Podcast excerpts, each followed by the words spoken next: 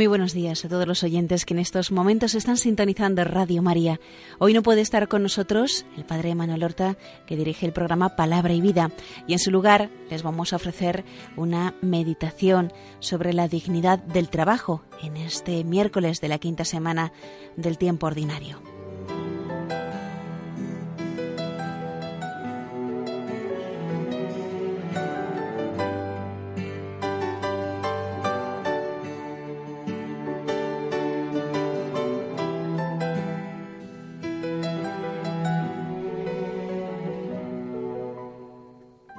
Después de haber creado Dios la tierra y de haberla enriquecido con toda suerte de bienes, tomó al hombre y lo colocó en el jardín del Edén para que lo guardara y lo cultivara, es decir, para que lo trabajase.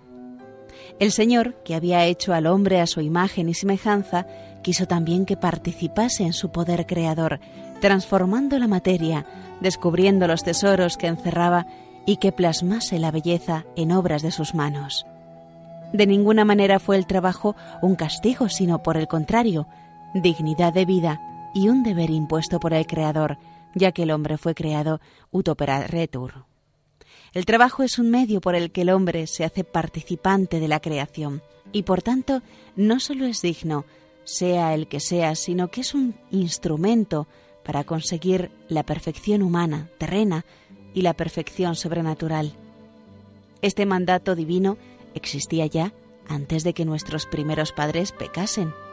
El pecado original añadió al trabajo la fatiga, el cansancio. Pero el trabajo en sí mismo sigue siendo noble, digno, por ser participación en el poder creador de Dios, aunque ahora va acompañado de penalidades y de sufrimientos, de infertilidad y cansancio sigue siendo un don divino y una tarea que ha de ser realizada bajo condiciones penosas. Lo mismo que el mundo sigue siendo el mundo de Dios, pero un mundo en el cual ya no se percibe con claridad la voz divina.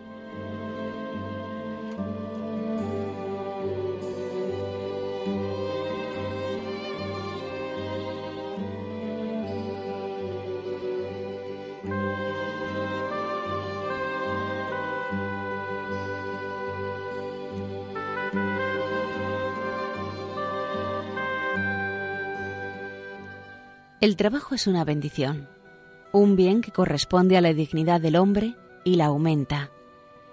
La Iglesia halla en las primeras páginas del libro del Génesis la fuente de su convicción, según la cual el trabajo constituye una dimensión fundamental de la existencia humana sobre la tierra.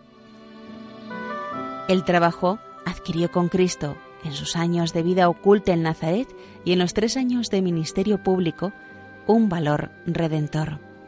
Con la redención, los aspectos penosos del trabajo asumieron un valor santificador para quien lo ejerce y para toda la humanidad.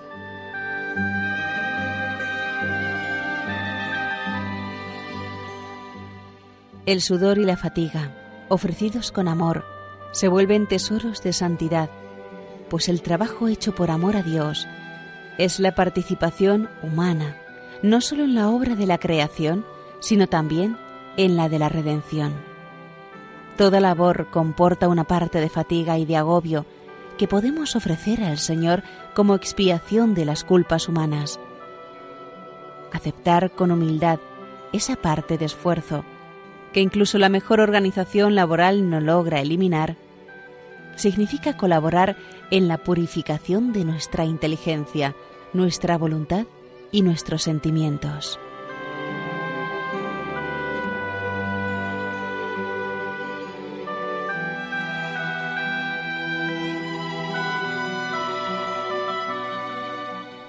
Examinemos hoy, en la oración, si nos quejamos con frecuencia en el trabajo, en la oficina, en el taller, en las tareas de la casa, en el estudio. Veamos junto al Señor si ofrecemos la fatiga y el cansancio por fines noblemente ambiciosos. Averigüemos si en estos aspectos menos agradables de todo trabajo encontramos la mortificación cristiana que nos purifica y que podemos ofrecer por otros.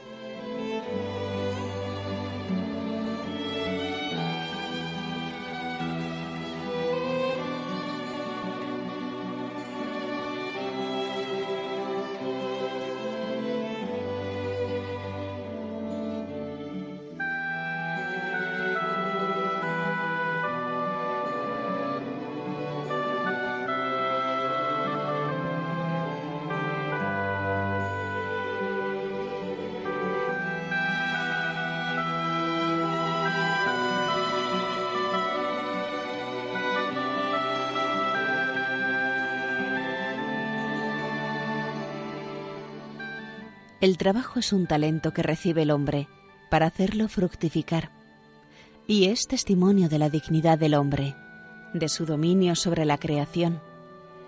Es ocasión de desarrollo de la propia personalidad. Es vínculo de unión con los demás seres, fuente de recursos para sostener a la propia familia, medio de contribuir a la mejora de la sociedad en la que se vive y al progreso de toda la humanidad.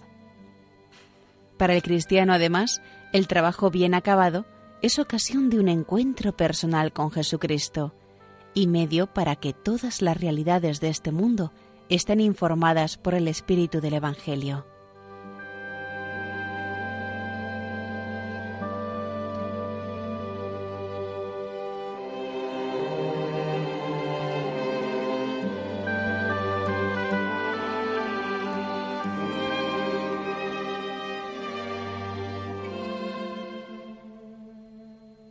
Para que el hombre se haga más hombre con el trabajo, para que sea medio y ocasión de amar a Cristo y de darle a conocer, son necesarias una serie de condiciones humanas. La diligencia en su cumplimiento, la constancia, la puntualidad, el prestigio y la competencia profesional. Por el contrario, el escaso interés en lo que se realiza, la incompetencia, el absentismo laboral, son incompatibles con el sentido auténticamente cristiano de la vida. El trabajador negligente o desinteresado en cualquier puesto que ocupe en la sociedad ofende en primer lugar la propia dignidad de su persona y la de aquellos a quienes se destinan los frutos de esa tarea mal realizada. Ofende a la sociedad en la que vive, pues de algún modo repercute en ella todo el mal y todo el bien de los individuos. El trabajo mal hecho, el realizado con desidia, con retraso y chapuzas, no sólo es una falta o un pecado contra la virtud de la justicia, sino también contra la caridad, por el mal ejemplo y por las consecuencias que de esta actitud se derivan.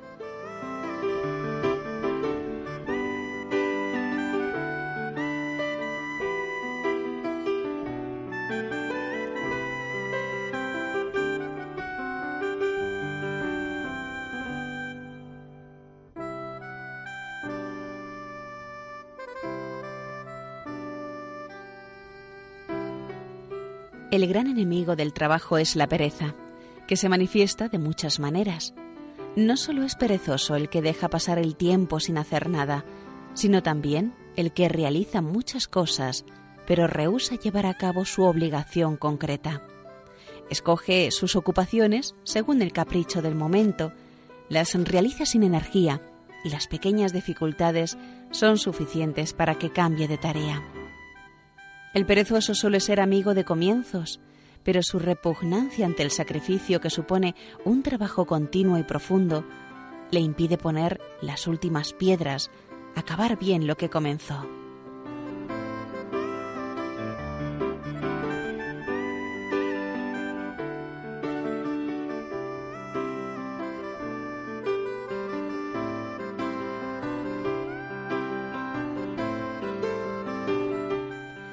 Quienes queremos imitar a Cristo debemos esforzarnos por adquirir una adecuada preparación profesional, que luego continuamos en los años de ejercicio de nuestra profesión u oficio.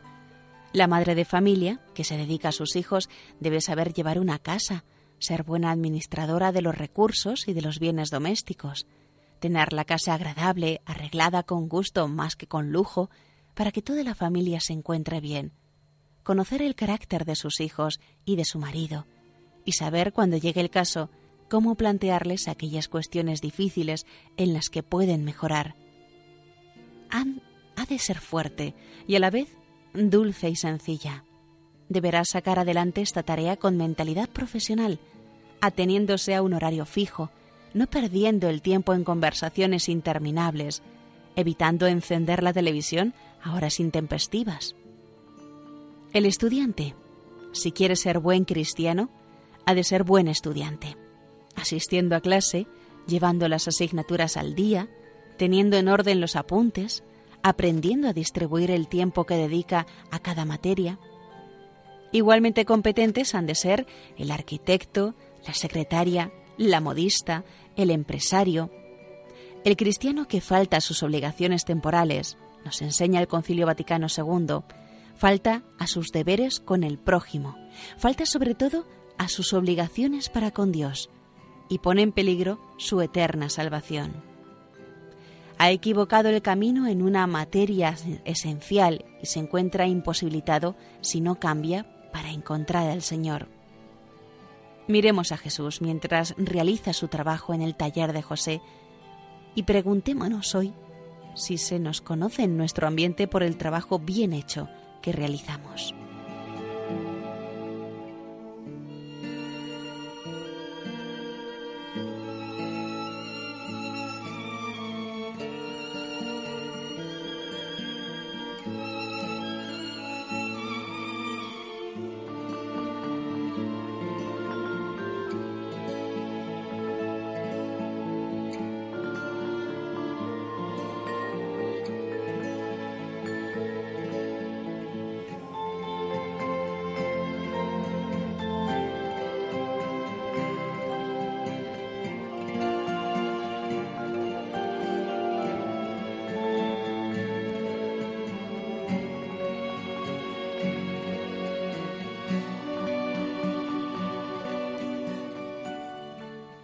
El prestigio profesional se gana día a día en un trabajo silencioso, cuidado hasta el detalle, hecho a conciencia, en la presencia de Dios, sin dar demasiada importancia que sea visto o no por los hombres.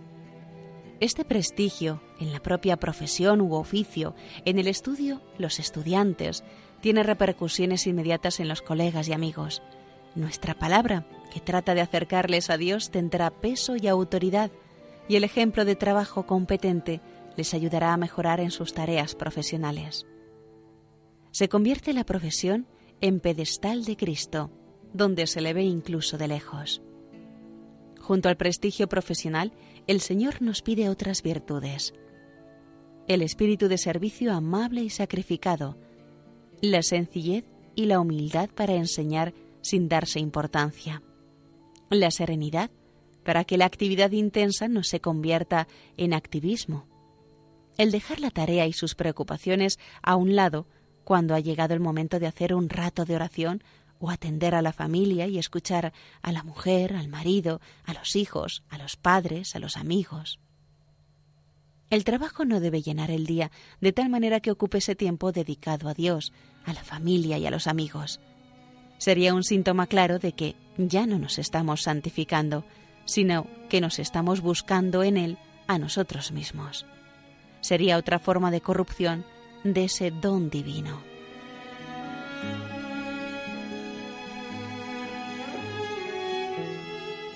Esta deformación es quizá más peligrosa en nuestro tiempo, por las mismas exigencias desenfocadas en las que están fundamentados muchos trabajos.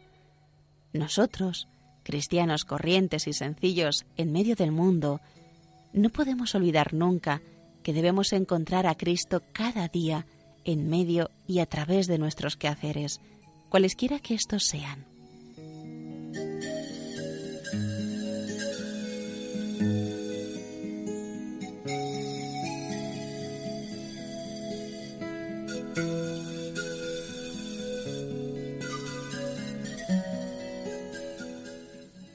Acudamos a San José para que nos enseñe las virtudes fundamentales que debemos vivir en el ejercicio de nuestra profesión.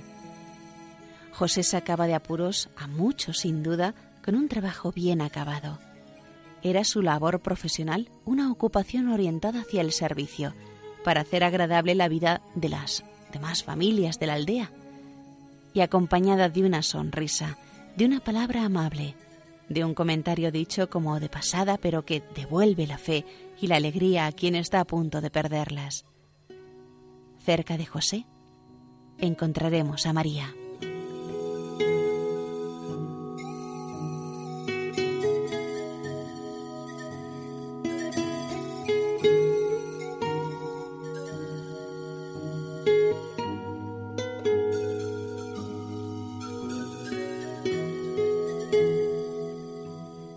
Hasta aquí queridos oyentes de Radio María, la meditación de hoy, La dignidad del trabajo, basada en el libro Hablar con Dios de Francisco Fernández Carvajal.